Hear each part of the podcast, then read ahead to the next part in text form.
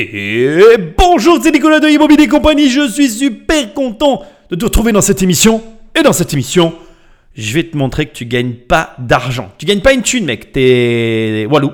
Euh, rien du tout. Tu gagnes pas d'argent. Voilà, je prends-le comme tu veux. Euh, je vais te montrer par A plus B. Je vais t'emmener avec moi dans une aventure.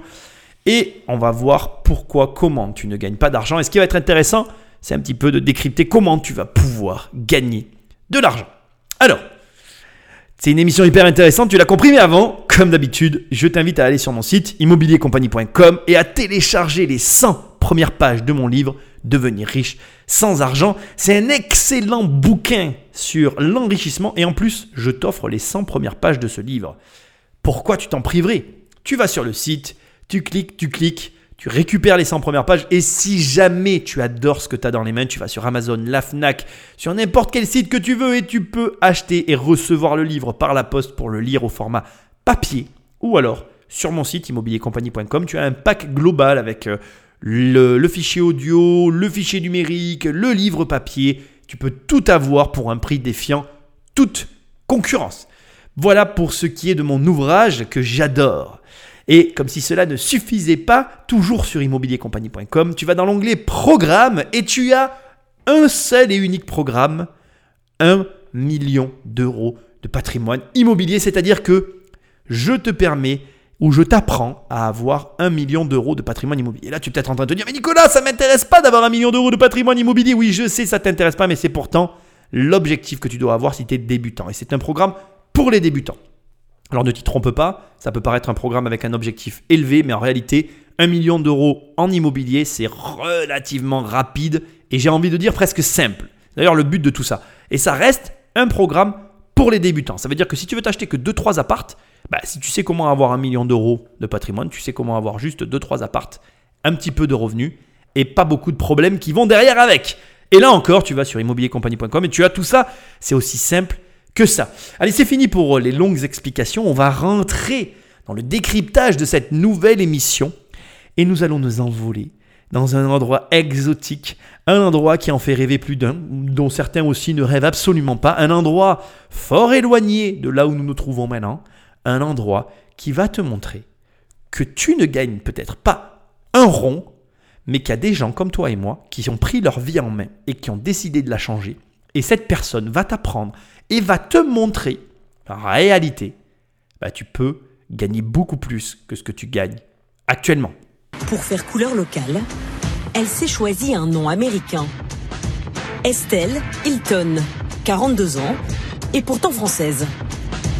Elle est agent immobilier dans les beaux quartiers de Los Angeles. Ses clients, souvent des personnalités du monde du cinéma, au portefeuille bien garni.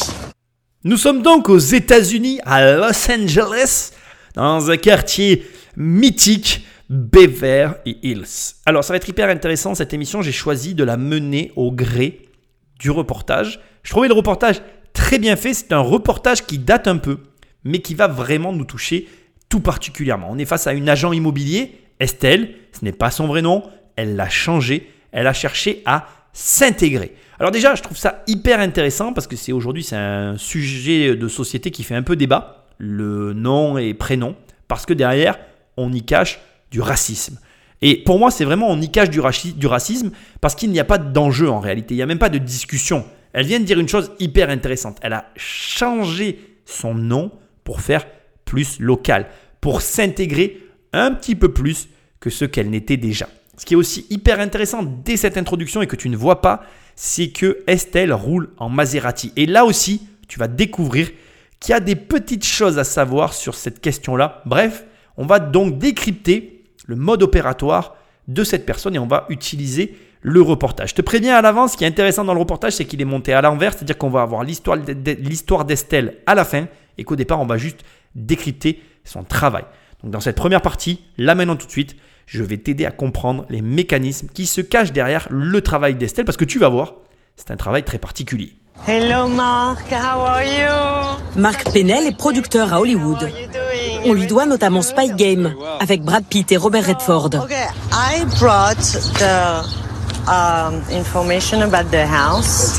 Génial. 7,000, almost 700 square feet. Exactly what you wanted. Six bedrooms, seven baths. Estelle et son client sont accueillis par Stéphane, le représentant du propriétaire, un promoteur immobilier. Là, vous avez la cuisine avec un petit coin décontracté pour le petit déjeuner. Ah, très bien. Cette maison est affichée à la vente, plus de 5 millions d'euros. C'est une belle piscine et en plus, il y a une grande plage. How many people you can fit in the jacuzzi? C'est une très bonne question. Si Estelle parvient à la vendre, elle touchera une commission de 120 000 euros. This is for your wife, Mark. C'est pour ranger ses chaussures? Yes. It- yeah, yeah, yeah. It's for shoes, believe me. I know those things. C'est sûr, elle va s'en servir. Pour la vente, Estelle a entièrement fait meubler et décorer la maison. Le billard, forcément plus classe en version rouge. Le jeu d'échecs en marbre, Voici la suite parentale. jusqu'au coussin du lit de la chambre à coucher. C'est très intéressant, mais vraiment très intéressant. Déjà là, le reportage commence, on t'explique donc que Estelle s'adresse à des riches personnalités hollywoodiennes. Donc là, on est face à un réalisateur-producteur, ou producteur, je crois. Et elle lui fait visiter une maison pour euh, son acquisition, pour qu'il puisse l'acheter plus de 5 millions de dollars ou d'euros. Bref, peu importe ça aussi, c'est pas ça pour l'instant qui m'intéresse. Ce qui va nous intéresser dans le processus, c'est un petit peu ce que tu as entendu à la fin déjà. Elle a fait meubler la maison. Donc ça, c'est hyper intéressant. On va y revenir. Mais dans un premier temps, ce qui va réellement m'intéresser, c'est que c'est un promoteur qui vend sa résidence à un Américain dans un autre secteur d'activité. Ce qui nous amène à une première euh, déduction qui me paraît logique, mais il est probable que cette maison, que tu ne vois pas, qui est magnifique hein, au demeurant, mais qui n'a rien d'exceptionnel, pas, pas celle-ci pour l'instant en tout cas, sortie de son contexte, elle ne se vendrait peut-être pas ce prix-là. Ce qui veut dire quoi? Ce qui veut dire que le promoteur immobilier qui a mis sa maison à la vente a très bien fait son travail, ou en tout cas a très bien préparé son travail. Il avait une cible très précise. Beverly Hills, on va en reparler aussi. Et ce qui est encore plus intéressant, c'est que l'agent immobilier, qui est une Française, on va aussi en parler tout à l'heure, elle a aussi une cible. Et à quoi tu vois tout ça? La voiture avec laquelle elle roule, le fait qu'elle ait meublé toutes les maisons qu'elle vend, tu vas voir aussi son mode opératoire, on va le décrire tout à l'heure. Mais c'est hyper important. Pourquoi j'insiste sur la cible? Parce que je connais trop d'entreprises, je connais trop de gens qui n'ont pas de cible. C'est basique, mais tout le monde fait cette erreur. Combien je connais de personnes qui me disent Ah ben Nicolas, j'ai élargi ma gamme parce que je voulais toucher plus grand. C'est l'inverse qu'il faut faire. Jamais je ne le dirai assez souvent. Et là, on est vraiment dans quelqu'un qui a réduit, réduit, réduit, réduit, réduit, réduit, sa cible. Une toute petite cible, très précise, qui pourrait presque te faire peur. Parce que là, on te montre une nana, tu vas voir, ça fait hyper longtemps qu'elle est là, elle a l'habitude, ça y est, elle est rentrée dans son cœur de métier. Elle fait son métier. Mais au, dé- au départ, au demeurant, c'est très contre-intuitif. Plus tu vas réduire ta cible, plus tu vas avoir l'impression qu'il n'y a pas beaucoup de monde qui vont pouvoir ach- acheter. Alors qu'en réalité, tu augmentes, tu augmentes ben, ta capacité à parler aux personnes auxquelles tu t'adresses. Je vais te le dire autrement pour que tu comprennes réellement bien. En fait, euh, quand tu élargis ta cible, tu vas commencer à employer des termes consensuels. Tu vas essayer de parler à tout le monde. D'ailleurs, regarde, j'ai un exemple à te donner qui est flagrant. Les Jean-François. Pourquoi on n'aime pas les Jean-François? Pourquoi finalement, quand euh, j'utilise cette expression Jean-François, elle est de plus en plus utilisée et que tout le monde l'adore et ça fait rire? Pourquoi on a tous cette aversion pour les Jean-François? Parce que les Jean-François, ils ont un comportement électoral. Ils essayent de plaire au plus grand nombre. Et ben, plaire à tout le monde, c'est aussi plaire à n'importe qui, et c'est aussi, à la fin, à vouloir euh, finalement euh, arrondir les angles, essayer de passer partout, mais en se comportant comme ça, c'est aussi finalement ne plus plaire à personne. Et tu verras que, d'ailleurs, regarde, c'est hyper intéressant. Moi, j'écoute très peu de Jean-François. J'aime bien euh, écouter euh, Jean-François Mélenchon. Pas parce que j'aime bien le personnage, pas parce que j'aime bien ses idées, parce qu'il est tellement euh, à l'opposé de tout ce qui peut se dire que je trouve, moi j'aime bien les contre-pieds en fait. Alors encore une fois, voilà, attention, ne me prête pas d'idées politiques. Ce que j'essaye de te dire, c'est que Jean-François Mélenchon s'adresse à une partie, à une, à une toute petite tranche en fait de la population.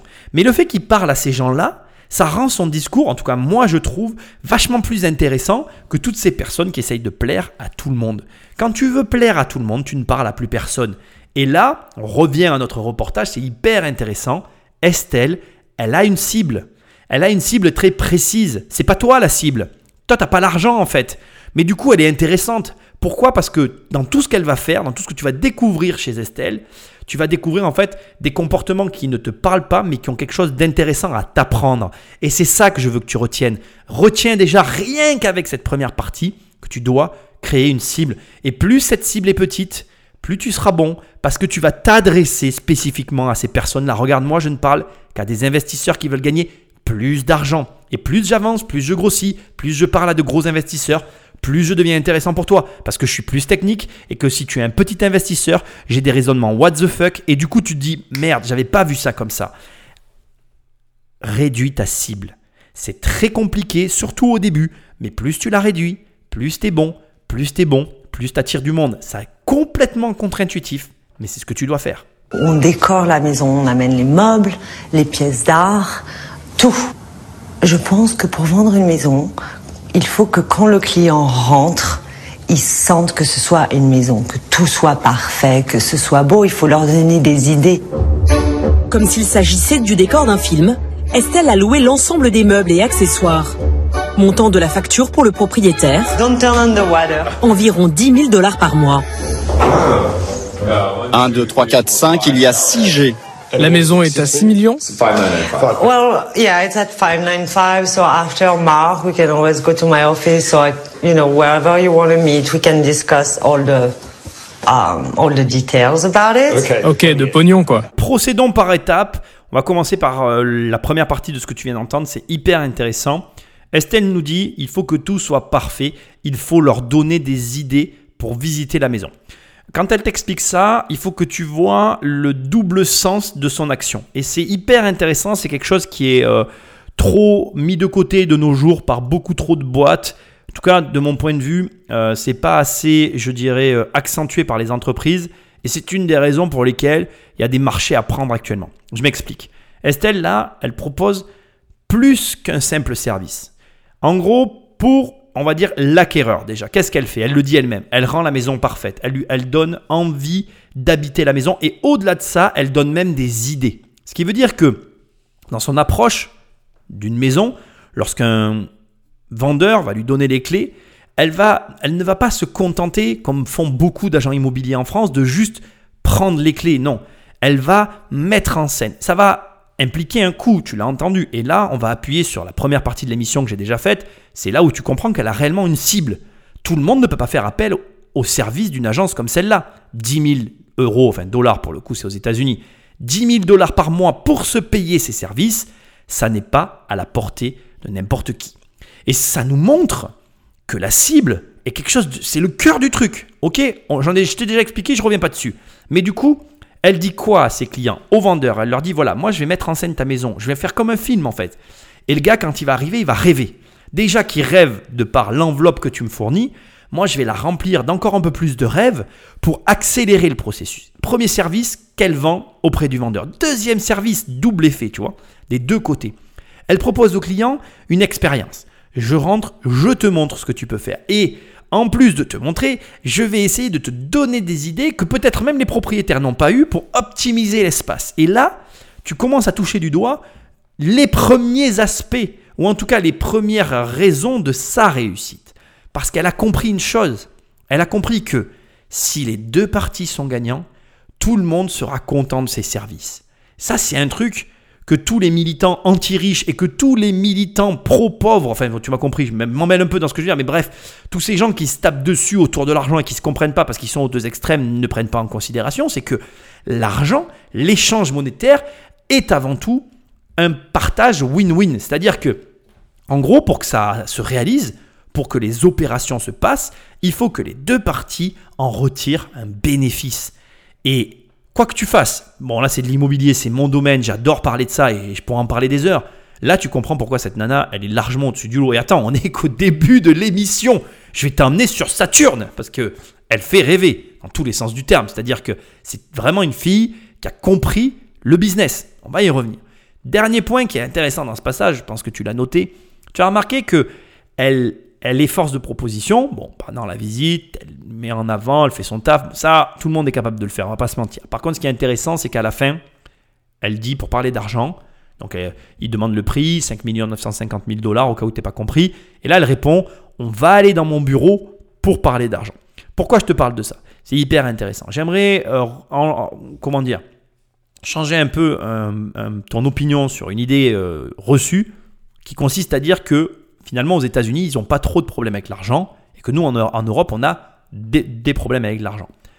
Il y a des problèmes avec l'argent partout mais des problèmes différents, c'est vrai. Et la nature de ces problèmes implique bien évidemment un rapport différent avec l'argent. Alors oui, si tu es français, tout spécifiquement, tu as peut-être un peu plus de problèmes que ce que tu peux imaginer avec l'argent parce que ici on a une culture autour de l'argent qui est quand même assez singulière. J'espère au travers de ces émissions un petit peu de soigner. Maintenant, j'apprécie vraiment ce que je suis en train de faire parce que tu vois que il y a quand même autour de l'argent, à tous les niveaux, un espèce de tabou. Pourquoi elle ne peut pas parler dans la configuration dans laquelle elle se trouve dans le reportage? Parce qu'il y a le représentant direct, le bras droit si tu préfères du promoteur, donc du propriétaire de la maison, et il y a le client. Les intérêts du client ne sont pas les intérêts, enfin les intérêts du vendeur ne sont pas les intérêts de l'acheteur, et vice-versa. Et pour être tout à fait franc avec toi, c'est vraiment idéal d'avoir une tierce personne qui tempère. Par exemple, là, il y a quelques minutes, j'ai raccroché euh, avec une personne avec laquelle je travaille par rapport à une négociation qui a lieu sur un des biens que je vends. Et je peux t'assurer que j'ai vraiment besoin que cette personne soit présente au milieu de cette négociation. Il y a plein de gens qui disent qu'il n'y a pas besoin d'agent immobilier, que c'est un métier inutile, mais tous ces gens-là ne comprennent pas à quoi ça sert.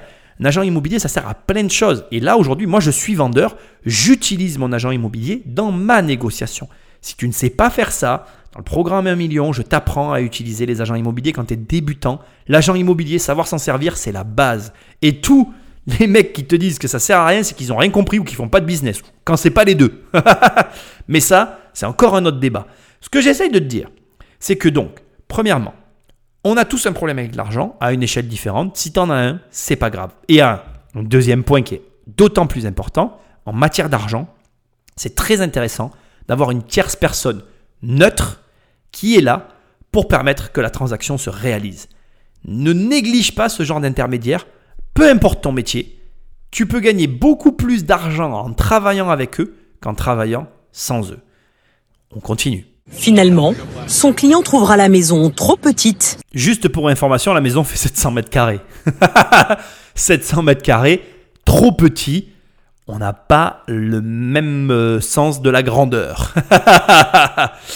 C'est hyper intéressant parce que ce petit passage de quelques minutes finit d'enfoncer le clou de finalement le besoin que tu as d'avoir une cible. Et plus ta cible est petite, mieux c'est. Je vais pas en parler pendant des heures, on va en rester là, je pense que tu as compris. On continue l'émission. Mais Estelle n'est pas inquiète. Actuellement, elle a une trentaine de propriétés dans son fichier, toutes situées à Beverly Hills, son terrain de jeu depuis 10 ans. Un triangle d'or d'environ 4 km pour 35 000 habitants, l'équivalent d'un petit arrondissement parisien. À deux pas des célèbres étoiles d'Hollywood, au pied des boutiques de grand luxe, le quartier compte des dizaines de villas spectaculaires que se disputent les millionnaires du monde entier. Du coup, les prix flambent, jusqu'à 40 000 euros le mètre carré, deux fois plus que dans les beaux quartiers parisiens.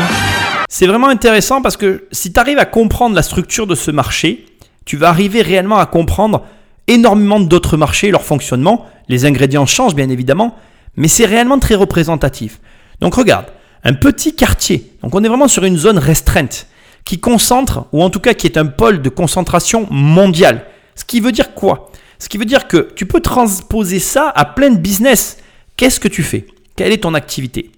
Qu'est-ce qui, dans ton activité, peut attirer un intérêt pour la reste du monde en fait, un intérêt immense pour une majorité de gens, mais qui s'adresse en même temps et paradoxalement à une infinité de personnes sur cette masse énorme. Parce que, écoute, ça qui est quand même énorme. Tout le monde connaît Beverly Hills, il y avait la, célèbre série, il y a tout un tas d'éléments autour, mais surtout ce qui est hyper intéressant, c'est que tout le monde connaît Beverly Hills pour aussi le coût faramineux, 40 000 euros, plus de 40 000 euros le mètre carré, tu imagines, c'est du délire, simple, simple plus que simple.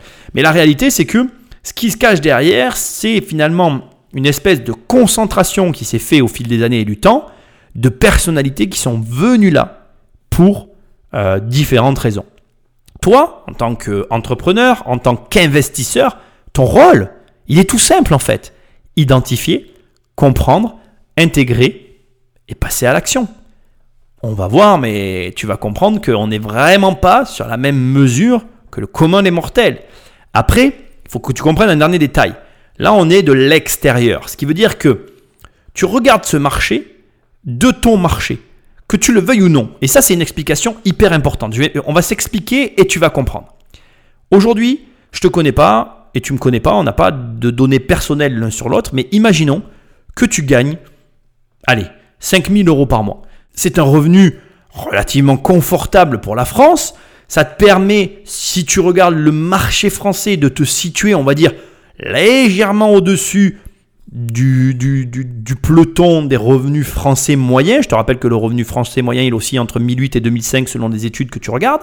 Si tu gagnes à toi tout seul 5000 euros et que par exemple ta femme gagne 2000 euros, dans tous les cas, tu peux tourner le Rubik's Cube dans tous les sens que tu veux. Tu fais partie, entre guillemets, de la partie un peu haute du panier. Voilà. Et même, on va même dire que euh, moi j'ai vu des, excuse-moi c'est pas drôle, mais j'ai vu des gilets jaunes s'en prendre à un mec parce qu'il gagnait 3000 euros par mois et qu'il était riche, tu vois. Donc euh, il y a même des gens qui avec ça te considèrent comme étant riche. Malheureusement, je suis désolé, je vais être très vulgaire ou violent, mais si, euh, comment dire, si tu entends ça, je m'en excuse d'avance, ça c'est pas pour te manquer de respect, mais si tu regardes maintenant de ce point de vue-là le marché qu'on est en train de regarder, mec, t'existes pas en fait. Je veux dire, tu peux même pas te payer un mètre carré dans ce marché-là. C'est-à-dire que, je vais te le dire autrement et tu vas comprendre, pour pouvoir te payer un mètre carré dans ce marché-là, faut que tu commences à gagner 10 000 euros par mois, voilà, que tu économises, donc que tu dépenses pas une thune pendant minimum 6 mois, parce que ce qui me paraît difficile de plus dépenser d'argent tous les mois, ou en tout cas de dépenser zéro, et avec cet argent, tu pourras te payer un mètre carré. Un, pas deux, pas trois, non, un. Qui n'existe pas.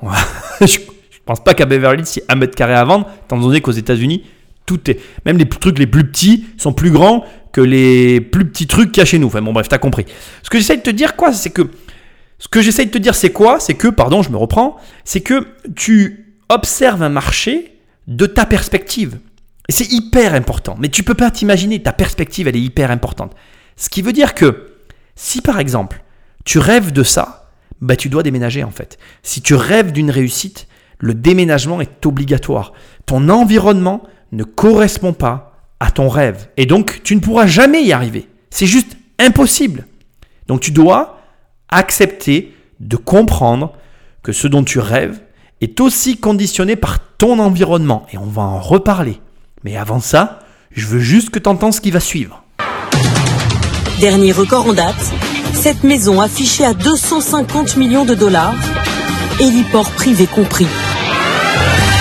250 millions de dollars, héliport privé compris. Là, tu te dis, mais Nicolas, pourquoi tu me répètes ça? Mais Parce qu'encore une fois, de ta perspective, là, tu comprends vraiment ce que je viens de t'expliquer. Tu ne peux pas comprendre, en fait. C'est-à-dire que justement, tu comprends que tu ne peux pas comprendre. Si tu gagnes 5000 euros par mois, tu fais tes 60 000 euros par an de revenus. Ta vie entière, tu pourras jamais te la payer, cette baraque. Ta vie entière. En 10 ans, tu fais tes 600 000. En 20 ans, tu fais ton million d'eux il en manque 248,4 euh, 100 000 euh, millions. Il y a un énorme problème, quoi, tu vois, même plus, tu as compris, ça va pas du tout. Bon, ce que j'essaie de te dire, c'est que ce qui est intéressant dans ce que je veux t'expliquer, c'est que tu dois comprendre qu'en fait, tout est important. Et c'est hyper intéressant parce que Estelle, elle a dit quoi tout à l'heure, quand tu vends une baraque, tout est important dans la relation interclient, que ce soit du côté vendeur que du côté acheteur. Maintenant, je parle de toi, dans ta vie, tout est important. Tout jusqu'au moindre petit détail.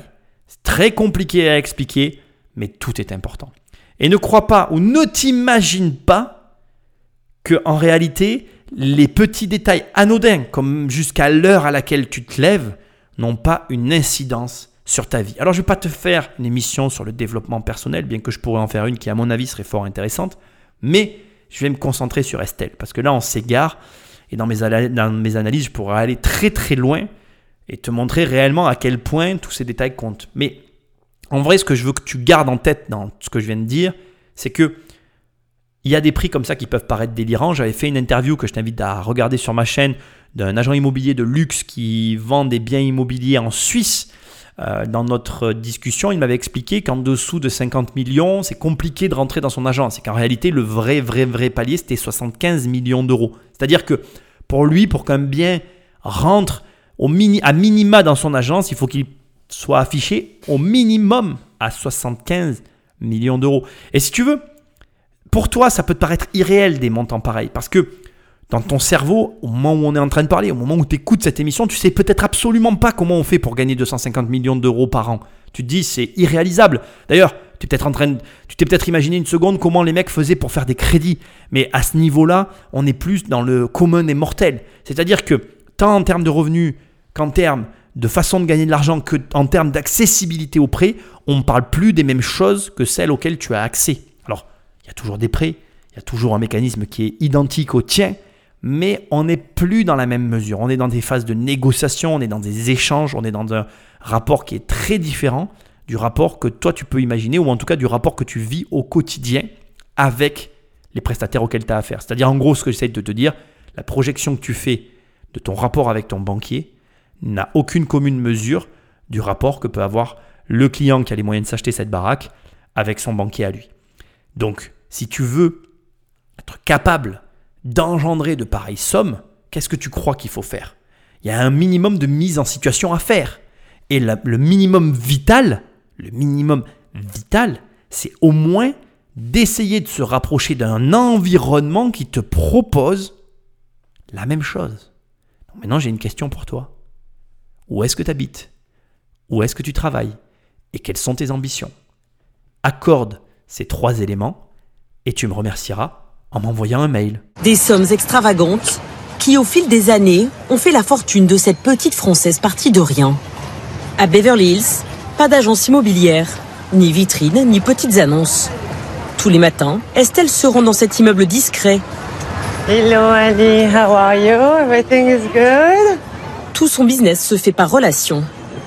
Estelle s'est accordé un seul caprice, un bureau avec une vue imprenable sur tout Hollywood.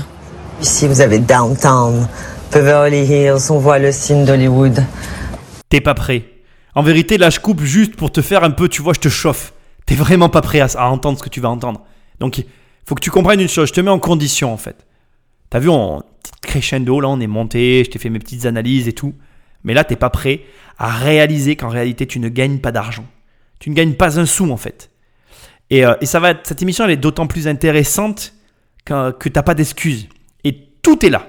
Tout est dans cette émission. Euh, tu peux te la repasser, tu devrais même l'écouter 100 fois pour bien comprendre. Mais laisse-moi juste te dire une chose. Tu ne gagnes pas d'argent et pire que ça, tu ne t'es jamais donné l'opportunité d'en gagner. Écoute la suite. Estelle affiche sans complexe sa réussite. Sur les murs, les récompenses nationales s'accumulent. Ce sont comme des Césars pour les acteurs, mais en fait c'est pour les agents immobiliers. Celui euh, dont je suis plus fier, je crois, bah, c'est tous. top agent, top agent, top agent. Ah, peut-être celui-là, en fait, que, que j'ai eu. Euh, c'est le Triple Gold. Triple Gold Award. Ah, c'est énorme. Ça veut dire que on a vendu beaucoup. C'est quoi en On a fait beaucoup d'argent. en termes de chiffres, 100 millions de dollars de ventes en, en un an. Pour atteindre ce chiffre d'affaires, en un an, Estelle a vendu 15 maisons, empochant au passage 3 millions de dollars de commission. Si j'étais en face de toi, tu verrais un immense sourire sur mon visage. euh, tu gagnes pas d'argent? Là, t'en es, es sûr maintenant. Hein je t'avais prévenu. Tu gagnes pas d'argent. Elle a empoché 3 millions de dollars de commission. Sur un an. T'as empoché combien, toi? T'as pas empoché 3 millions de dollars de commission. Et ça va plus loin que ça, en fait. Parce que, bon, je rigole, je m'amuse. Mais euh, j'aime, pour une fois, j'aime beaucoup la manière dont a été agencé le reportage. Parce que jusque-là, tu pourrais t'imaginer qu'il n'y a rien de spécial en fait. tu vois, euh, tu la vois pas, mais on te présente une petite nana blondinette. euh, voilà, honnêtement, elle a rien de. Voilà, elle est, elle est, elle est, elle est jolie, mais elle est pas. C'est pas. euh, je sais pas comment expliquer. Je veux dire, on n'est pas face à une gravure de mode, tu vois. On n'est pas non plus face à une intello. T'aurais pas. Et tu ne peux pas d'ailleurs lui attribuer, pour l'instant, une caractéristique Et c'est ce que j'adore en fait. J'ai vraiment envie que ce petit passage tel qu'il est là, bah, te fasse un petit peu gamberger dans ta tête. Parce que si tu réfléchis deux secondes en fait, et tu vas voir que plus ça va avancer, plus j'espère que tu vas sortir de cette émission pleine de réflexion, tu vas te dire, mais en réalité, euh, je, je pourrais très bien suivre cette trajectoire de vie en fait. Il n'y a rien, et tu vas voir qu'il n'y a rien dans sa trajectoire de vie qui n'est pas inspirant et qui surtout ne peut pas être adapté à ta vie. Elle a juste, bah, j'ai envie de te dire, fait preuve de bon sens. Et le problème, c'est que le bon sens dont elle a fait preuve, il y a trop de personnes qui l'ignorent. On va y revenir, t'inquiète pas. Mais rappelle-toi de tout ce que je t'ai dit. Maintenant, il y a un point que je veux quand même vraiment souligner. On n'obtient pas autant de récompenses en ne travaillant pas derrière. Surtout, et c'est vraiment hyper important pour moi, ne minimise pas le travail qu'il y a derrière.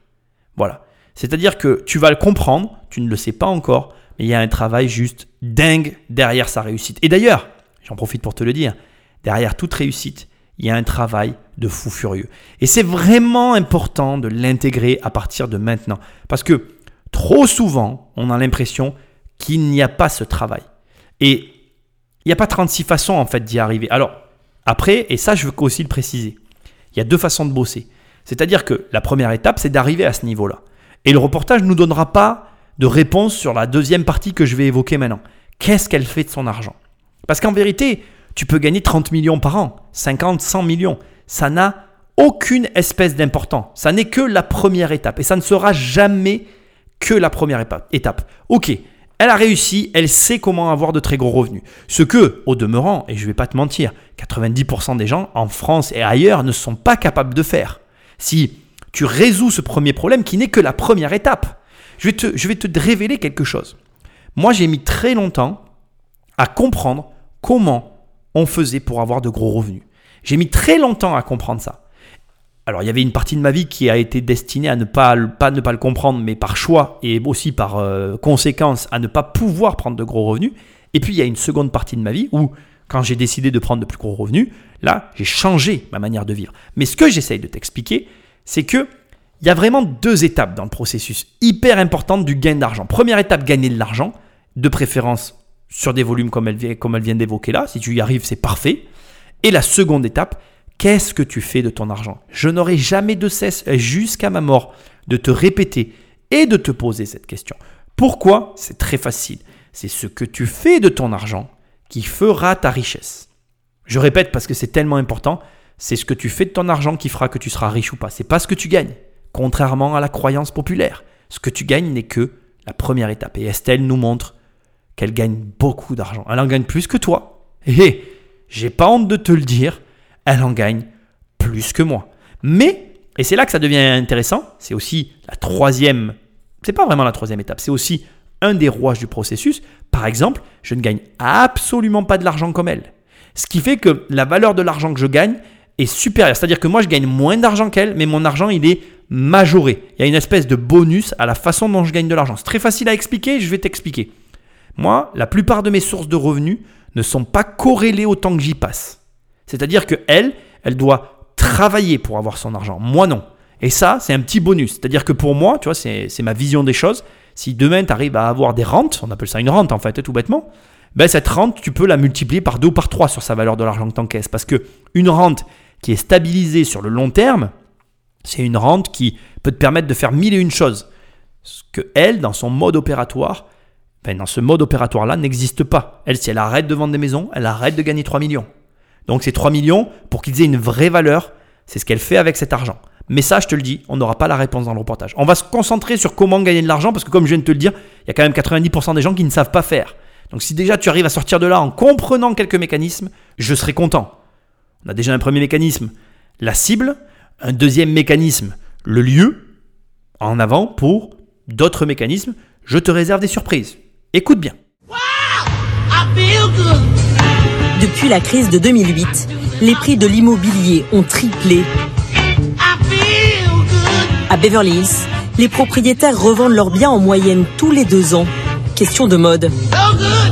Une habitude qui a permis à Estelle de réaliser quelques coups fumants.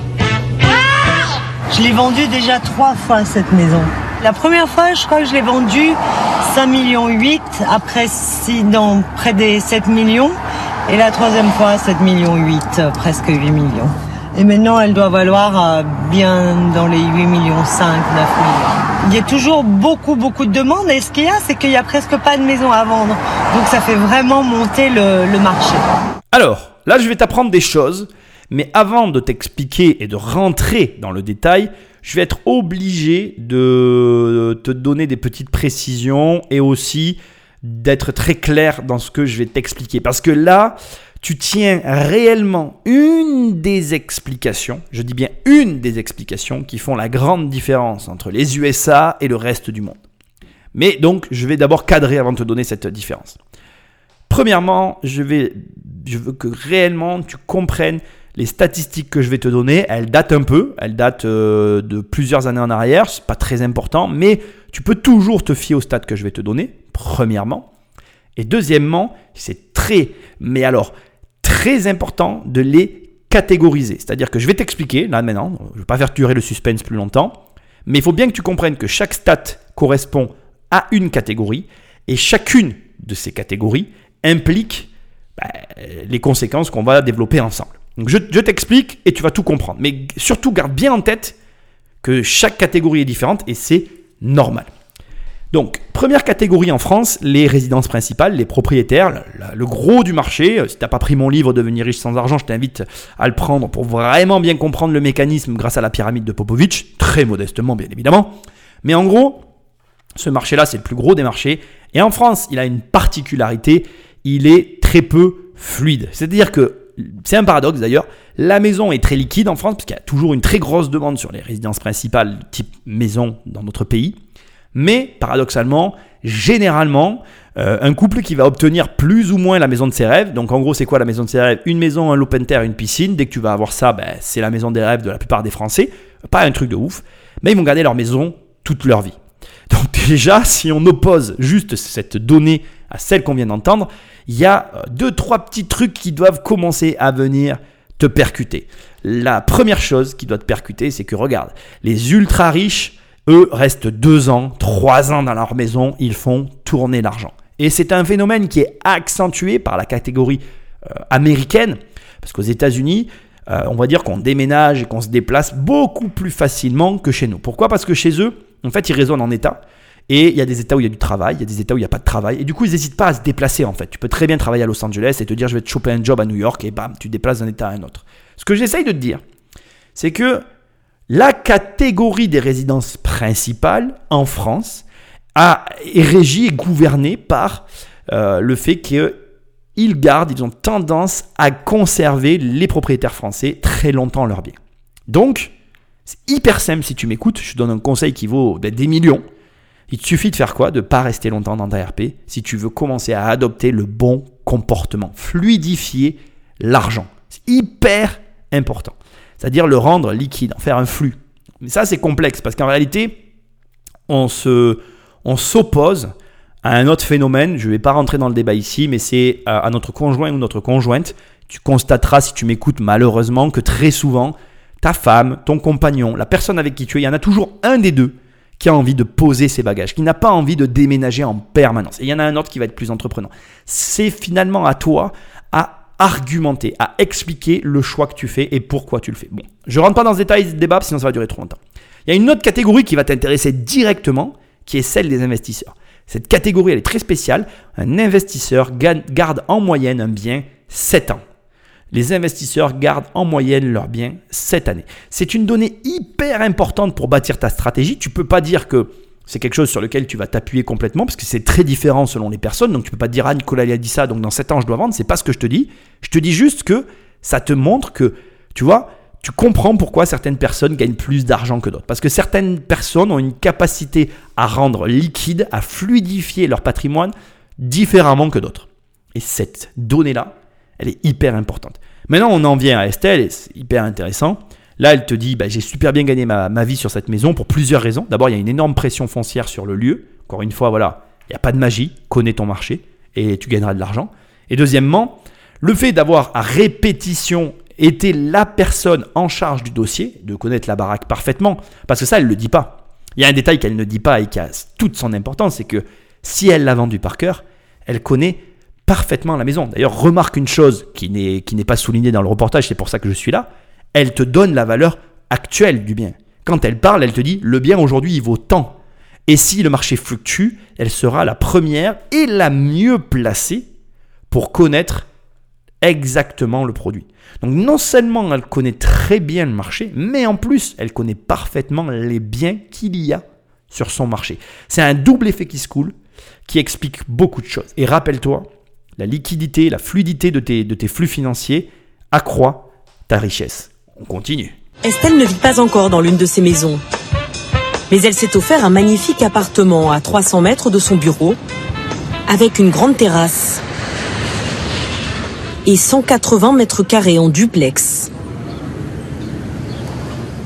Une sacrée revanche pour elle, J'ai quelques anciennes photos ici. qui a grandi dans un HLM à Lyon-Perrache, avec ses trois frères et sœurs. Ah bah voilà, j'en ai une où j'étais petite avec ma première euh, McLaren décapotable en bas des HLM de Perrache. Ma mère, euh, elle, euh, elle faisait des ménages ou des fois elle faisait un petit peu à manger dans une entreprise à midi. Mon père travaillait à l'usine. Mon père est mort quand j'avais 13 ans. Ma mère s'est retrouvée toute seule avec quatre enfants. Donc en fait, quand on vit comme ça, je crois que après dans ma tête, c'était jamais, plus jamais, je ne veux revivre ou je veux vivre moi une vie comme ça. Pour gagner de l'argent, Estelle se produit avec une copine dans des shows de danse sexy dans les discothèques de la région lyonnaise pour 750 francs par soir à l'époque. Mais la jeune fille a des envies d'ailleurs. À 22 ans, avec pour simple bagage un BTS de commerce, elle s'envole pour la Californie. Elle atterrit à Los Angeles avec 1000 dollars en poche et un contact sur place On est donc au cœur de l'émission, mais vraiment le pivot, le point central. Et je, je vais faire une chose que je fais rarement dans les émissions, c'est quand on va reprendre la suite, on va revenir un petit peu en arrière, parce que c'est vraiment tellement important ce qui se joue là. Donc je vais recommencer au début de ce passage et décortiquer bien ce qui s'est passé pour que toi, tu puisses en tirer le maximum de valeur. Quand elle te dit qu'elle est à Lyon-Perrache, dans un HLM, et qu'elle est dans sa première McLaren, ça me fait sourire. En réalité, sur la photo, il y a une espèce de vieille Citroën en ferraille rouge pourrie, qui est une 4L, dans laquelle on voit une petite fille qui joue avec euh, un bout de tôle, presque, j'ai envie de dire. Alors attention, c'était quand même une vraie petite McLaren, mais voilà, c'était son jouet de quand elle était gamine. Elle vit avec ses trois frères et sœurs, quatre enfants, issus d'une famille, mais plus que modeste. Le père travaillait à l'usine. La mère faisait des ménages. Au moment où je fais cette émission, euh, le, taux horaire d'un ménage, c'est 9 euros et des brouettes. Brut. 8,64 euros net de l'heure. Donc on parle de personnes, mais on est, à l'orée de la pauvreté. On n'est pas dans la pauvreté, on n'est pas face à quelqu'un qui a été élevé dans la rue. On a été face à quelqu'un qui est né avec rien. Il y a quelque chose que j'emploie comme terme dans certaines circonstances, j'appelle ça les frères de misère. Les personnes qui ont vécu dans la galère, ils se reconnaissent entre eux en fait. Et ça, c'est une sœur de misère en fait. C'est-à-dire que je ne la connais pas, mais je vois très bien de quoi elle parle. C'est-à-dire qu'elle a vécu un événement, elle a vécu quelque chose qui a duré un temps certain, un temps long, d'accord? Un temps long, hein, j'insiste, et durant lequel elle a eu le temps de se dire plus jamais ça. Elle l'a dit, hein, tu l'as entendu, repasse-toi le passage. Il est ce passage, c'est vraiment euh, ce que toi tu dois comprendre en fait. Elle s'est dit plus jamais ça. Ça l'a tellement marqué au fer rouge qu'en réalité, la souffrance qu'elle a connue lui a fait se dire il faut que je trouve autre chose. Ce que je trouve aussi hyper intéressant, c'est que il y a quand même une base. On est face à quelqu'un qui a quand même une notion des choses. Pourquoi je te dis ça? Pourquoi je te dis ça? En réalité, c'est facile. C'est pas tout le monde qui arrive à travailler pour 750 francs par soir. C'est pas tout le monde qui arrive à ce résultat-là. Finalement, j'ai envie de dire sans diplôme, sans aucune euh, relation particulière. Alors peut-être qu'elle avait des relations, j'en sais rien. Je suis pas là pour décrypter complètement la vie personnelle des gens. Ce que j'essaye de te montrer, c'est qu'elle s'est tout de suite orientée vers l'argent. Et en fait, la différence entre les gens qui y arrivent et qui n'y arrivent pas, c'est qu'ils ne se posent pas la question de est-ce que l'argent c'est bien ou pas. La différence, elle se situe à ce niveau-là. Ils se disent, je suis dans une situation tellement extrême, tellement insupportable, qu'en fait je veux du fric en fait. J'en veux maintenant et en grande quantité. Et je veux pas avoir à me poser la question que je me suis posée durant trop longtemps. Et bah, ce point-là, c'est la différence entre toi et elle. Et je vais te dire quelque chose. Sa souffrance, elle a perdu son père à 13 ans. Je pense que tu l'as entendu, c'est perdre un parent, c'est comme perdre un enfant, c'est une souffrance égale. Et si tu fais partie de cette moi je fais partie de la famille des frères de misère, mais je ne suis pas dans cette famille-là. Elle est encore dans une autre famille quand même. Il y a des degrés, il y a des catégories, tu vois. Et là, on est dans, quelque chose de très élevé, c'est-à-dire que c'est des couches de manque, par-dessus des couches de souffrance, par-dessus des couches de plusieurs choses qui lui font se dire, mais moi en fait, euh, je veux plus que tout le monde en fait. Euh, le, le juste, euh, juste ça, ça me suffit pas. Je veux the top. Je veux au-delà de tout. Et c'est hyper intéressant parce que tu couples ça à la jeunesse, 22 ans. 22 ans, c'est quoi? C'est l'ignorance, c'est l'audace, c'est le rêve. Et tu comprends pourquoi elle prend un avion en fait avec 1000 dollars en poche. Souvent, souvent, et je t'incite vraiment à, mettre ça dans ta tête, souvent on est sur les mêmes profils. Souvent on, se retrouve avec les mêmes caractéristiques. Et j'ai une hyper bonne nouvelle pour toi, ce qui va clôturer ce passage euh, essentiel en fait. C'est que tu peux te mettre dans cette situation. C'est qu'il n'y a rien qui t'empêche de te faire crever la bouche ouverte au niveau financier et de devoir t'en sortir.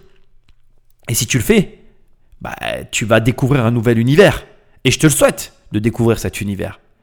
Et je crois que j'ai rien d'autre à ajouter. Donc on va revenir un petit peu en arrière de l'histoire au moment où elle arrive avec ses 1000 dollars et on va voir comment et pourquoi elle tire son épingle du jeu. Dernier point hyper important. Quand tu en es à travailler à 750 francs par soir, quand tu en es à prendre un avion pour bah, aller chercher ailleurs ce que tu n'arrives pas à trouver chez toi, bah, tu comprends que tu es face à quelqu'un qui est prêt à tout. Et la différence, elle est là en fait. C'est que son histoire de base lui fait dire, moi, je suis prêt à aller au maximum de mes capacités, juste comme elle l'a dit, pour ne pas revivre ça.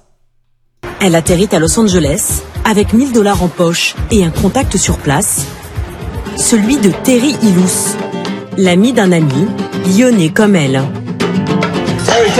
Terry, il y a une femme superbe qui t'attend. Bring her here. Wow! Estelle! How are you? Ça va? Ouais, toi? Dis donc, ça fait un moment que je t'ai pas vu, toi.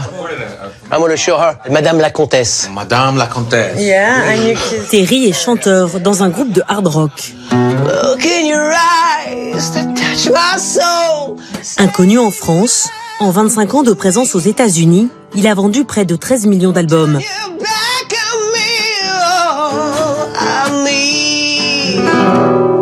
Quand Estelle arrive à Los Angeles, c'est lui qu'elle appelle. Oui, bonjour. euh, euh, euh, c'est Estelle. euh, J'arrive de, de Lyon. Je vais dans un hôtel. Mais ce que je comprends pas, c'est que il y a que des il y a que des gangs dehors. euh, je comprends pas. Et qu'est-ce que je dois faire? Je dis ben, ce que tu dois faire, ma chérie, c'est que la porte, tu la fermes. Tu mets une, une chaise devant la porte. Tu m'as dit, calme-toi, je vais venir chercher, tout va bien se passer. Ben, même le chauffeur de taxi, il voulait pas, il voulait pas t'amener. Il a Ah eu, oui il a eu peur. Terry héberge Estelle le temps qu'elle trouve un emploi et un logement. Pendant plusieurs mois, elle multiplie les petits boulots. Serveuse, puis guide touristique, comme ici au Grand Canyon. Pour Terry, les origines modestes d'Estelle ne sont pas pour rien dans sa réussite. On croit qu'en France c'est dur, mais ici c'est beaucoup plus difficile. hein. Parce que des belles nanas, des artistes comme moi, il y en a des milliers. Ce qui fait la différence, c'est la hargne en toi.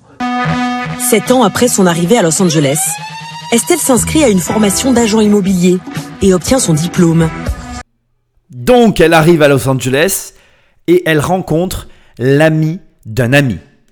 On va être très clair entre toi et moi, elle l'a jamais rencontré, c'est impossible. Alors peut-être Euh, Pour l'époque, on n'a pas trop de notions temporelles. Elle a peut-être fait un Skype ou elle a parlé avec lui juste pour voir si c'était ok qu'elle vienne. Mais qui base une stratégie sur ce type de relation? Sois honnête. Très peu de gens en fait. Encore une fois, je ne vais pas arrêter de le souligner jusqu'à la fin de ce passage, mais ses origines, ou en tout cas sa situation de départ, joue énormément dans les prises de décision qu'elle a pu faire. Comme quoi, ben, en réalité, ta situation a une influence énorme sur tes choix. Bon, on va pas polémiquer, on va s'intéresser maintenant à, à à Terry Thierry, je sais pas comment il faut dire. C'est hyper intéressant. Ce gars, euh, il paye pas de mine, et pourtant c'est un poids lourd. 13 millions d'albums, ok Je sais pas si tu connais un peu le marché du disque, je vais très rapidement te donner des, notions. Il y a une barre à tirer entre en dessous de 200 000 exemplaires et, au-dessus de 200 000 exemplaires. Donc ça veut dire que les pourcentages que je vais te donner à partir de là sont très différents de si tu as vendu plus de 200 000 albums ou si tu en as vendu moins. On est sur quelqu'un qui a vendu 13 millions de fucking albums, mec. Et ça veut dire quoi? Ça veut dire qu'il a accès à un pourcentage supérieur. Moi, je pars, vais prendre les prix les plus bas. On va imaginer que ces albums se sont vendus 13 euros. Il a touché, en moyenne, c'est ce qu'on touche, un artiste, 1,26 dollars par album. Parce que là, je te rappelle qu'on est en dollars. Il est possible que, on va, rebaisser toutes mes statistiques à la baisse, mais c'est ce que touche normalement un artiste sur son album.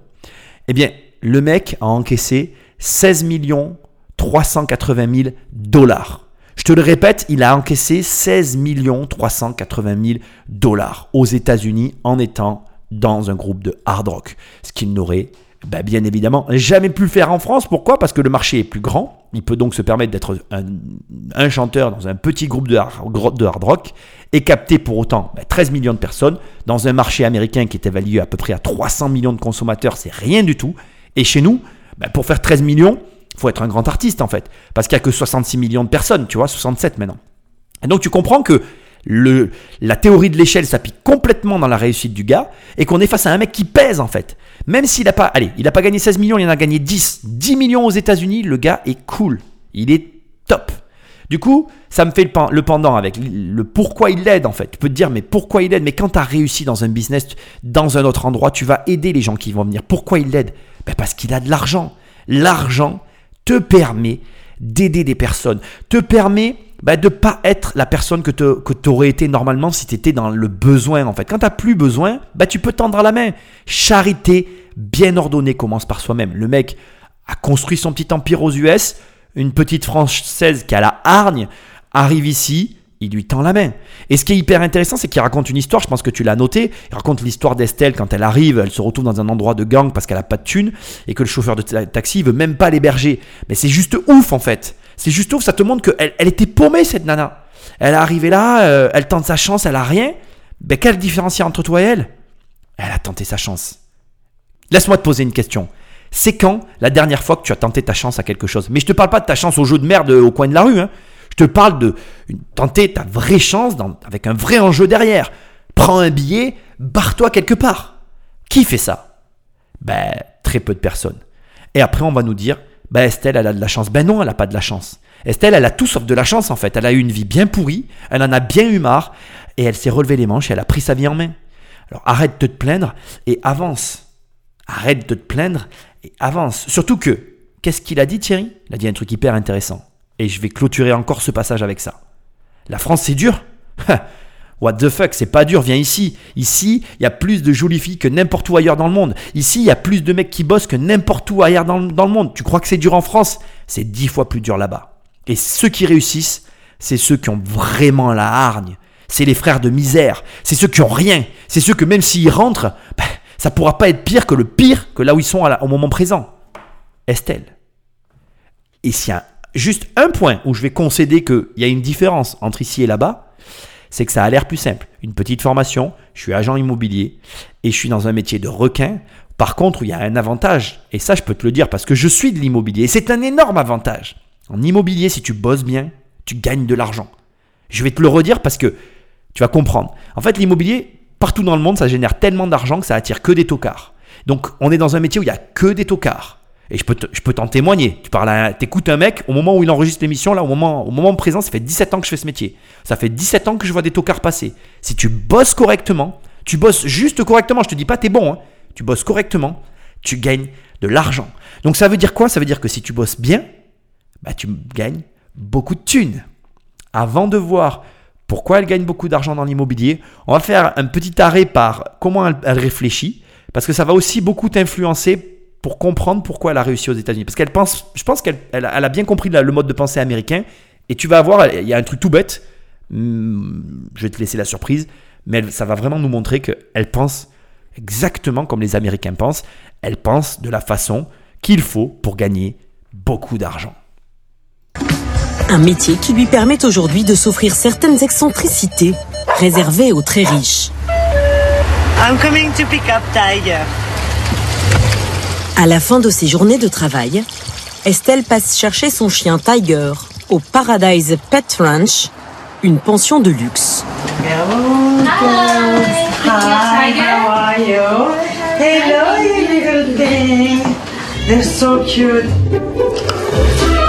Pour 150 dollars par jour, Tiger a le droit à sa chambre et son lit individuel.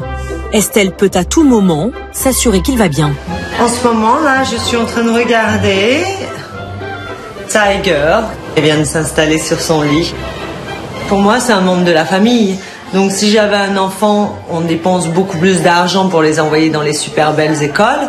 Bon, j'ai un chien, alors je me dis, oh, après tout, ça me coûte moins cher, j'économise de l'argent. Bon, alors, on va pas parler du truc des chiens, c'est pas du tout mon sujet. Et en plus, euh, comment je vais dire ça? Je j'ai pas de problème avec les animaux, au contraire, j'aime les animaux. Mais justement, j'ai une opinion très tranchée sur le sujet. J'ai un problème avec le, la domestication des animaux. Voilà, j'ai pas envie de m'étaler, c'est vraiment pas mon sujet. Ce qui m'intéresse dans ce passage, et si je l'ai laissé, c'est vraiment pour la dernière partie, je la trouve très intéressante.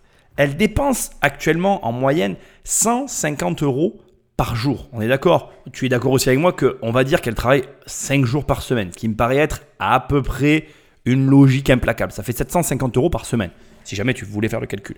Ça fait 3000 dollars, pardon j'ai dit euros, dollars par an, par mois. Je vais y arriver. Donc elle dépense pour son chien par an en moyenne entre 30 et 40 000 dollars. C'est difficile de le, de le quantifier parce que tu as des mois en 4 semaines et des mois en 5 semaines. Donc ça peut, on tend plutôt vers les 40. Mais ce qui est hyper intéressant, c'est qu'elle dit, en définitive, euh, bah, mon chien me revient moins cher que si j'avais un enfant. Donc, elle essaye d'expliquer que, elle le dit avec ses mots à elle, mais j'ai vraiment, c'est intéressant, je trouve, la façon de penser. Elle se dit, je m'entraîne à avoir une charge qui va être plus importante si jamais j'ai un enfant. Et là, tu commences à te dire, ah ouais, mais en fait, moi, je réfléchis pas du tout comme ça. Ça m'étonnerait que tu te colles des charges dont tu n'as pas besoin, en fait. Et tu vois, je te demande d'y réfléchir. Parce que l'argent, il y a plusieurs manières d'en gagner. Il y a effectivement la manière qui est la plus facile à comprendre pour le, commun des mortels, c'est j'économise. Mais il y a une autre façon d'en gagner, c'est je dépense pour gagner plus. Et il y a un moment donné, si tu veux passer une étape, va falloir y passer à la méthode je dépense pour gagner plus. Et ce qui est intéressant, c'est sur un détail de tout bête en fait. Tu te dis, ben voilà, est-ce que euh, moi je mettrais mon chien dans une pension à 750 dollars par semaine? Je suis pas sûr. Donc voilà, j'avais vraiment envie de mettre ce passage, j'ai trouvé hyper intéressant dans la façon euh, à l'envers de penser, à l'inverse du courant euh, habituel. Et là, tu comprends pourquoi, en fait, une dépense, même si elle peut te paraître débile, ne l'est pas forcément. Parce que là où elle a raison, aux États-Unis, une école, ça peut coûter euh, 200 000 dollars l'année, quoi. Donc on est très très loin de ce que coûte une bonne école aux États-Unis, effectivement.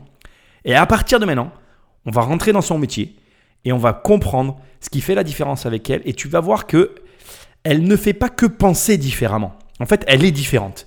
Et vraiment, je trouve que c'est hyper intéressant de voir que ben, n'importe qui peut réussir. Dès l'instant qu'il commence à adopter des, des- des façons de faire différentes de la, de, la, de la majorité, en fait. Si Estelle a réussi à se faire une place au soleil parmi les 200 000 agents immobiliers de Californie, c'est grâce à des méthodes bien à elle. Donc, très rapidement, je veux juste appuyer un peu ce qui vient d'être dit. 200 000 agents immobiliers en Californie. Elle gagne, je te rappelle, 3 millions de dollars par an. C'est quand même assez conséquent. Je veux juste que tu saches qu'elle est dans le haut du panier. Donc, on va voir ses méthodes. Avant ça, je veux juste aussi te donner une information hyper intéressante. Un agent immobilier, le salaire moyen de tous les États-Unis, donc de tous les États confondus, c'est à environ 3500 dollars. C'est ce que gagne un agent euh, en moyenne aux États-Unis non expérimenté, sans expérience. Tu peux arriver à trouver des postes à 4000, 4500, 5000 dollars, mais c'est beaucoup plus rare. Si tu prends des salaires d'agents immobiliers, euh, comment je vais dire, euh, expérimentés, on dépasse les 5000 dollars, on flirte avec les 6000. Donc là, Estelle, elle est, mais c'est stratosphérique par rapport à la moyenne. Donc pourquoi cette fille gagne beaucoup plus que les autres? La réponse maintenant. Alors que les autres agents immobiliers attendent qu'on leur confie des maisons à vendre, elle mandate deux espions pour dénicher les bonnes affaires avant tout le monde. Le porte-à-porte est ici interdit, mais rien n'empêche de laisser un petit mot ou de se renseigner auprès des riverains. Un travail de fourmi qu'Estelle faisait elle-même à ses débuts. Bonjour. What, what about the, the, what, the address I gave you? Did you manage to talk to someone over there? No. Non, pas encore. No. But I'm gonna, we're gonna go But did you leave some? Yeah. Oui, bien sûr. Yeah, of yeah, course. yeah. Yeah, that one is really the one like we want to. Focus I mean, on- I know my client in Florida, they're going to buy the house, so. Right. Give me five. Bye, guys. Okay, see you. Bye. How did she- Comment elle nous a trouvés? Elle nous suit partout. Je me dois d'analyser euh, juste la fin des derniers mots qu'on vient d'entendre où on a une voix off qui dit Ah, mais comment elle nous a trouvé Elle nous suit partout. Euh, les mecs sont filmés, c'est du, on est d'accord que c'est du cinéma ce qu'on vient de voir. C'est-à-dire que, genre à la fin, le mec il fait la remarque en disant Mais comment elle nous a trouvé Euh, Voilà, pour moi c'est clairement du cinéma, mais, mais, je vais te dire quelque chose. Si effectivement, en fait, si ça a été mis là, c'est peut-être parce qu'elle explique ou que les espions, en tout cas les, les- détectives privés l'ont rapporté à la prod, ça m'étonnerait pas que ce soit réel. C'est-à-dire que, je t'expliquais quelque chose. Quand tu faisais quelque chose à tes débuts, que tu sais exactement comment ça fonctionne, ben, tu sais où vont les gens, tu sais ce que sont censés faire les gars, et je serais pas surpris que, même si à la fin, c'est un petit peu romancé et un petit peu, tu vois, arrangé pour la caméra, elle donne quand même des instructions hyper précises aux deux mecs de ce qu'ils ont à faire, de comment ils doivent laisser le mot, de comment ils doivent s'adresser, qui montrent qu'elle sait exactement comment ça fonctionne. Ce qui est intéressant, c'est que tu sais que je suis de ceux qui te disent toujours on ne délègue que ce qu'on sait faire parfaitement. Là, on en a l'exemple même. Et ce qui est hyper intéressant, c'est que Estelle a compris la valeur d'une information. La voix off au début le dit très bien, elle dit là où les autres agences, et c'est valable pour les agents immobiliers de France, là où les autres agences attendent qu'on leur confie, qu'est-ce qu'ils font les mecs en France? Les gars, si vous m'écoutez, m'en voulez pas, hein, mais c'est la vérité. Qu'est-ce qu'ils font les mecs? Ils font la pige. Ils font la pige. Ils attendent qu'un propriétaire mette un bien en vente sur le bon coin et ils récupèrent le bien. Ah mais moi j'ai envie de dire, bravo les gars, bravo, change rien. Cette nana-là, elle a, elle a plus compris le métier que, que des gars qui font ce métier depuis des années. Alors après, il y a des vieux baroudeurs qui connaissent des vieilles tactiques qui marchent hyper bien. Je vais pas critiquer, je suis pas là pour.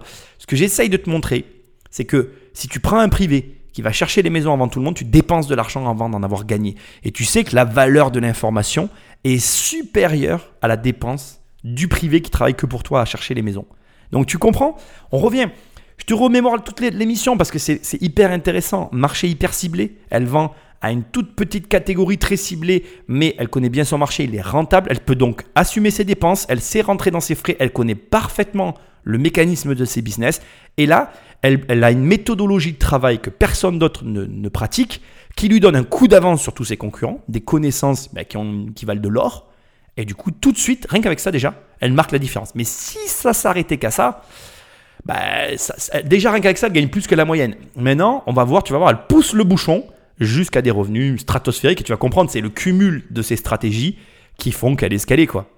Moi, je dis bravo. Une fois les maisons trouvées, Estelle ne lésine pas sur la mise en scène pour donner envie aux acheteurs.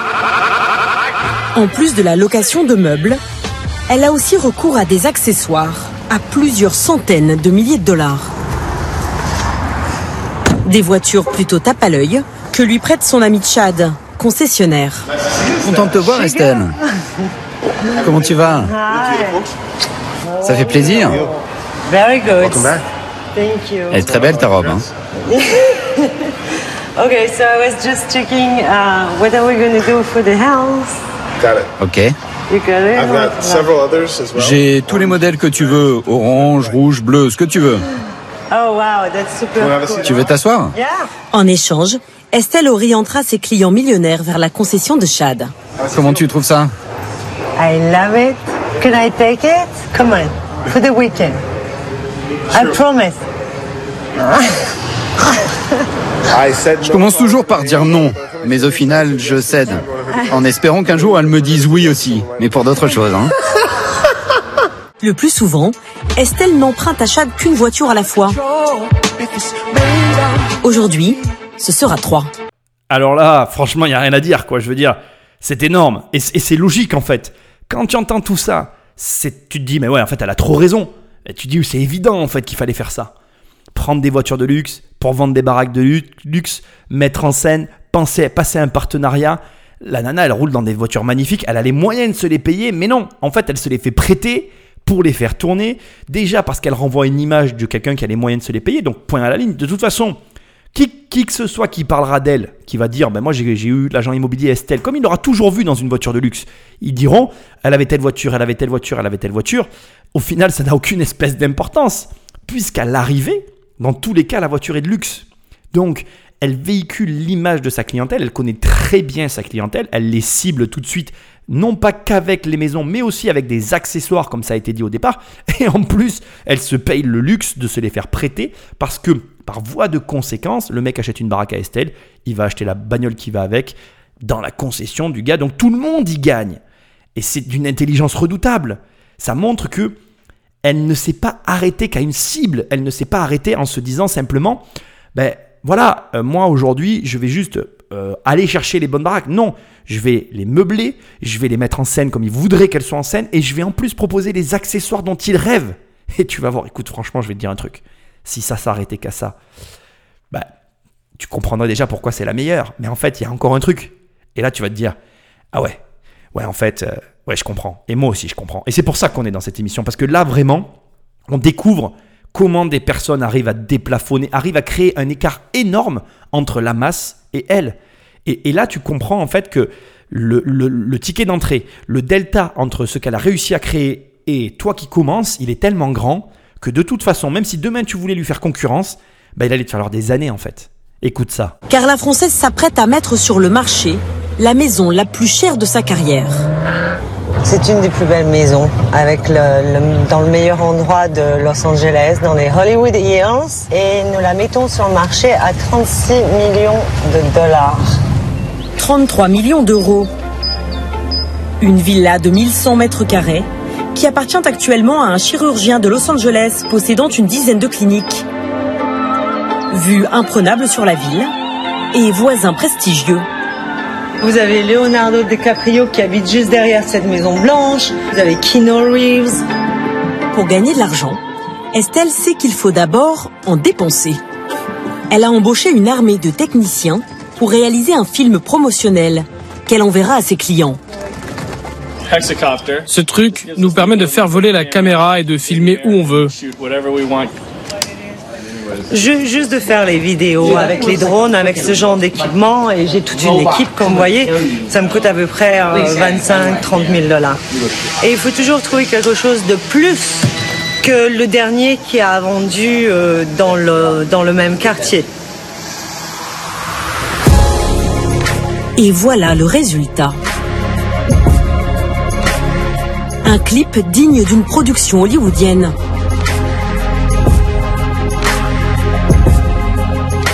Avec des acteurs pour tenir le rôle des futurs propriétaires.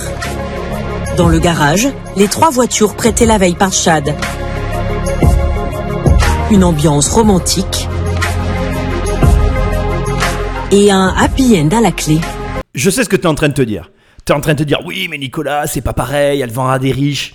Si jamais tu cette pensée-là, tu te fourvoies, mais complètement, mon ami. Mais complètement, en fait. Tu à côté de tes pompes. En réalité, bien évidemment que ça peut être un argument. Et je pourrais même l'entendre et le comprendre que tu l'aies pensé. Ça serait normal. Je me mets à ta place, premier abord. C'est ce qu'on finit par se dire. On se dit, mais attends, c'est pas réaliste d'imaginer que c'est reproductible. Mais ça l'est complètement. C'est là où tu te fourvoies complètement. Ça l'est peut-être pas à la même échelle. Ça l'est peut-être pas dans les mêmes conditions. Mais tout est dans ce reportage. C'est magique en fait. Je suis tombé là-dessus par hasard, mais, mais, mais, mais je sais pas à qui je dois dire merci, mais merci à celui qui m'a mis ce, ce truc sur ma route en fait. Franchement, tu peux repasser ce truc si tu lances ta boîte ou quoi, tout y est. Déjà, j'espère que tu as noté que elle va dépenser entre 25 et 30 000 dollars pour faire un clip qu'elle investit dans une baraque alors qu'elle n'a pas encore d'acquéreur. C'est une dépense avant d'avoir encaissé de l'argent. C'est une vraie entrepreneur. C'est une vraie entrepreneur à tous les niveaux. Et là, tu comprends et tu vois en fait la manière d'aborder les problèmes, la manière d'aborder le business, comment en fait en vérité certains s'en sortent mieux que d'autres. Cette vision-là, bah, ça s'apprend, je vais pas dire que tu peux pas l'apprendre, mais il y a des gens qui l'ont plus naturellement que d'autres. Et ceux-là en fait, bah, ils gagnent plus vite de l'argent que les autres. Pourquoi? Parce que comme plus vite ils s'y mettent et ils s'y habituent, plus vite ils sont capables de générer des grosses sommes. Bon. Dernier élément aussi que je veux souligner, enfin autre élément pardon que je veux souligner qui a été dit qui m'a vraiment intéressé, elle dit il faut euh, faire en sorte que je propose mm, dans ma manière de vendre quelque chose qui n'a pas déjà été proposé par cette maison dans le quartier. Elle a cette réflexion de dire je dois me démarquer parce qu'elle sait que si elle capte plus d'attention, que si elle récupère plus de visibilité, elle aura donc plus de chances de faire la vente.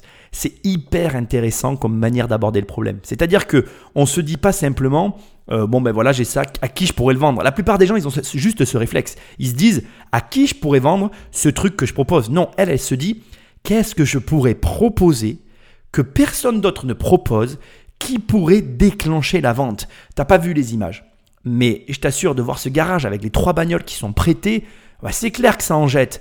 La mise en scène est fabuleuse, enfin, tout est, tout est nickel. Et quand tu envoies à ta, à ta liste de contacts le lien vers, ben voilà, j'ai cette maison à vendre, et, le mec il tombe sur cette vidéo-là, si tu as les moyens, mais tu tombes sous le charme en fait. Tu, tu- vois la baraque, tu pètes un câblon. C'est ouf. Et avec la mise en scène, que- la mise en scène que Estelle a fait, c'est encore pire que ça. C'est encore pire que ça. Et c'est- Et, c'est fou de voir que on est vraiment dans. Je, je veux vraiment que tu comprennes à ce stade de quoi on est en train de parler. On parle d'une petite nana qui est née dans des conditions euh, basiques. Il y a 80% de chances que tu aies, eu, dans la vie à ton départ de- une meilleure situation que la sienne. Qu'est-ce qu'elle a fait? Elle a pris son courage à deux mains. Elle s'est barrée. Elle est allée se mettre sur un marché qu'elle a essayé de comprendre. Elle a ciblé précisément sa clientèle. Elle a engagé des fonds et elle a cherché en permanence à se démarquer. C'est tout. Ne te pose pas plus de questions si tu fais ça dans ton business, mais tu as tout compris. Elle a passé des partenariats avec des accessoires qui touchent à 100% sa cible, les bagnoles de luxe. Elle a compris qu'en mettant en scène, qu'en proposant aux gens, parce qu'ils n'ont pas d'idée pour aménager leur maison, en proposant aux gens tout ce qu'il fallait, un package complet, meublant, en meublant, en faisant tout nickel, ben ça allait aider les maisons à se vendre. Et devine quoi? Ça se vend comme des petits pains. C'est tout. Donc, apprends à penser différemment, propose quelque chose de différent à tes clients, va de l'avant, n'hésite pas à changer ton contexte et surtout, cible tes clients. C'est tout bête, mais combien je connais de personnes qui ne connaissent pas leurs clients? Du coup, comment tu veux leur parler? Si tu ne sais pas qui est ton client, tu ne peux pas lui parler. Et là, on parle vraiment à une minorité. On parle à 0,1% de la population, les ultra riches. Alors tu vas me répondre, comme tu m'as dit tout à l'heure, oui, mais c'est pas pareil. Arrête avec ça. C'est 100% pareil dans tous les cas. Tu écoutes quelqu'un qui a travaillé avec sa mère et ma mère n'avait jamais ciblé ses clients. Elle avait une offre tellement énorme qu'à la fin, les gens se perdaient sur son site internet en fait. Ça marche pour tout le monde. Cible tes clients. Et qu'est-ce qui se passe quand tu as ciblé tes clients? Ils viennent te chercher, ils viennent te parler et devine quoi? Devine quoi? Allez, écoute ça. Ce soir, Estelle est invitée par un club de millionnaires qui se réunit tous les mois. Est-ce que vous vous connaissez? Bonjour, comment allez-vous? Invitée triée sur le volet. Tapis rouge, comme à Hollywood.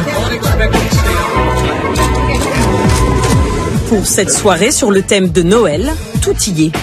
Neige artificielle, vraies reines avec leurs traîneaux, et même le Père Noël. L'hôte de la soirée, Victorino Noval, l'homme au bonnet rouge, a fait fortune dans le vin californien. Ce soir, en plus de ses amis entrepreneurs, il a invité quelques célébrités.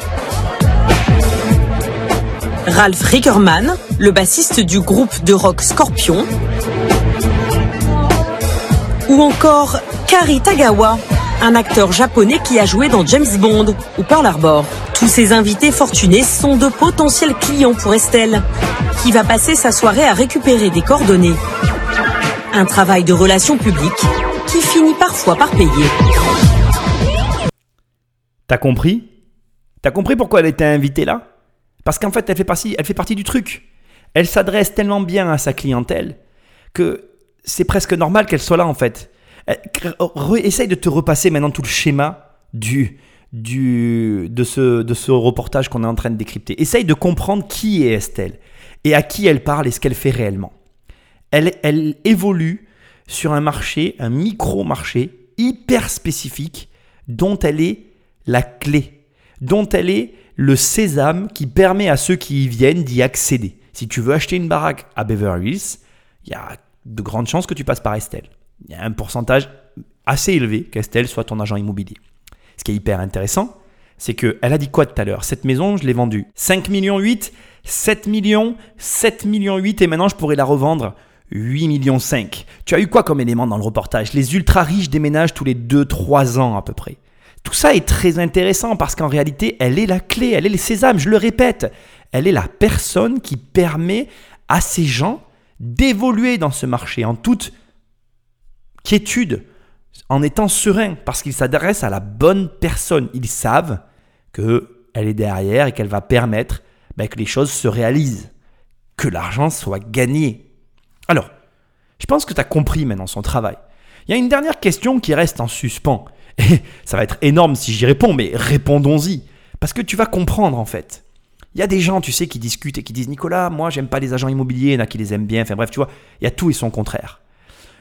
Tu le sais, je ne vais pas parler de mes programmes. Dans 1 million, tu as Imoroquin qui t'aide à travailler avec les agences. Mais posons-nous quand même la question. Comment fait-on pour des mecs comme toi et moi pour gagner de l'argent avec Estelle? Comment on fait en fait? Est-ce que tu t'es demandé ça? Est-ce que tu penses qu'il y a moyen de gagner de l'argent avec elle?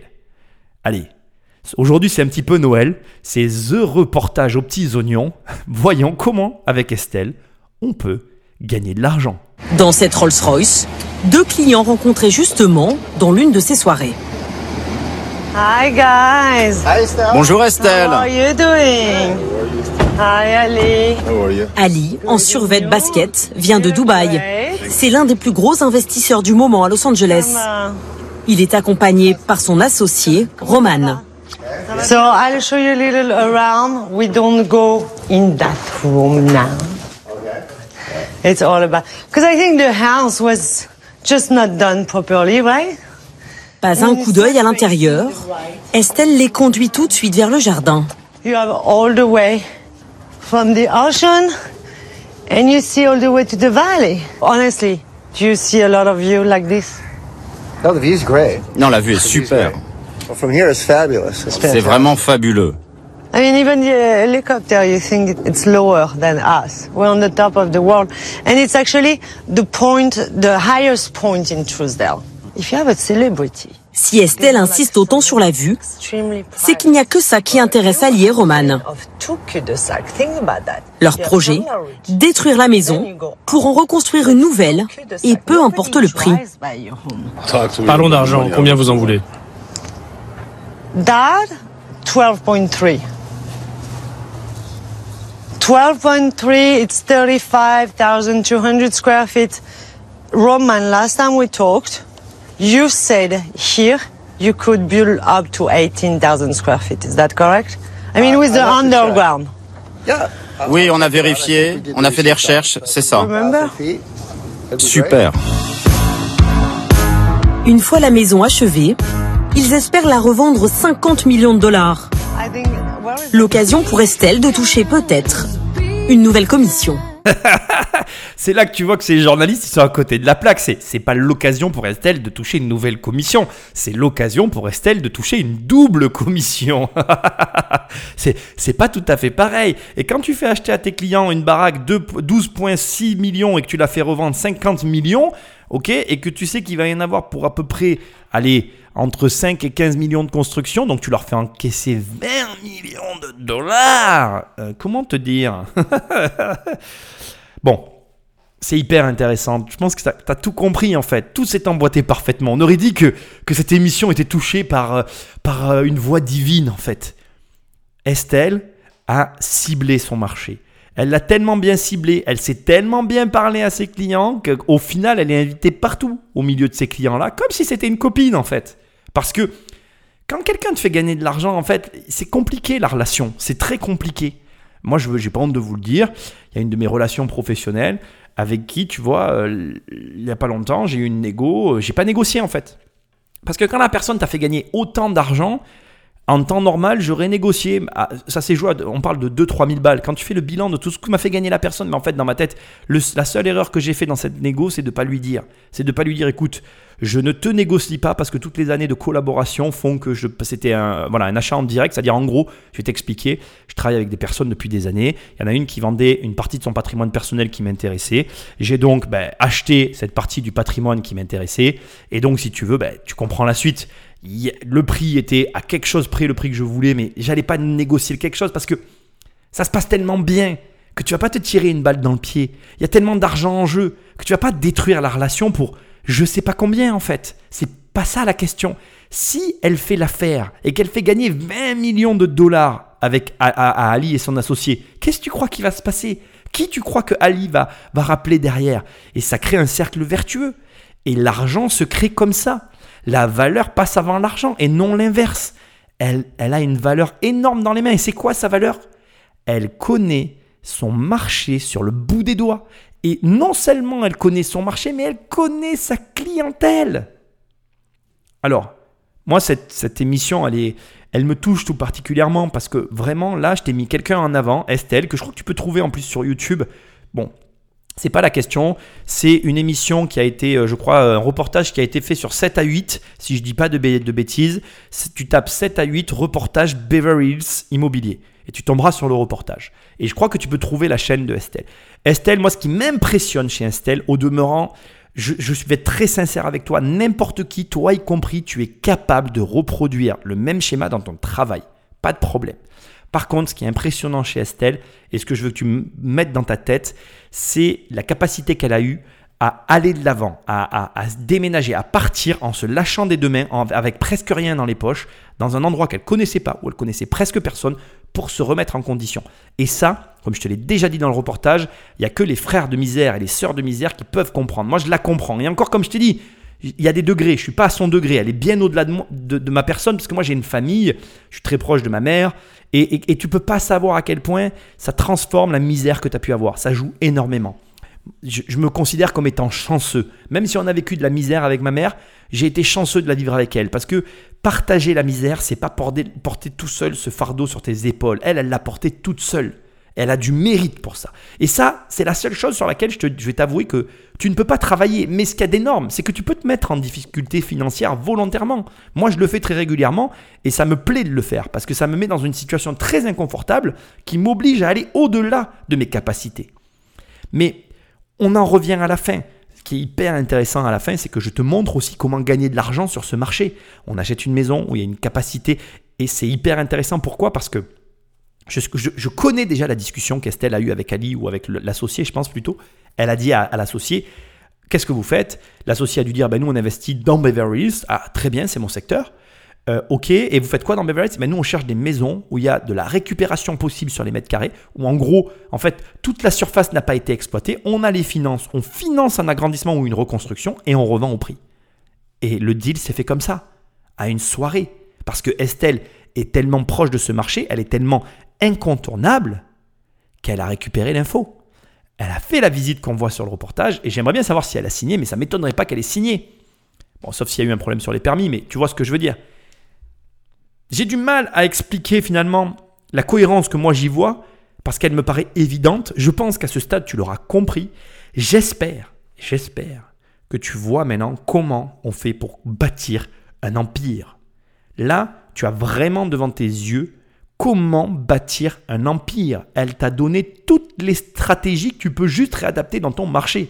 Parler à ta cible, dépenser de l'argent avant, d'en encaisser pour investir sur le projet pour que ça te ramène à la hauteur de tes investissements, la valeur de l'information, faire ce que personne ne fait, nouer des partenariats pour ramener des accessoires qui toucheront encore plus la cible que tu as choisie au départ.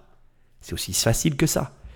Donc, je sais pas où tu en es dans ton projet, mais ne me remercie pas et repasse-toi cette émission jusqu'à ce que tu comprennes ce que fait Estelle et ce que toi tu ne fais pas. T'as pas d'excuses, je te laisse réfléchir. Moi, je te dis bah, à très bientôt dans une prochaine émission. Et si tu veux qu'on travaille ensemble, tu vas sur mon site immobiliercompagnie.com. Tu peux aller voir mes programmes. Tu peux prendre mon livre Devenir riche sans argent. Je suis pas inquiet, tu vas me trouver. Je te dis à très bientôt dans une prochaine émission. Salut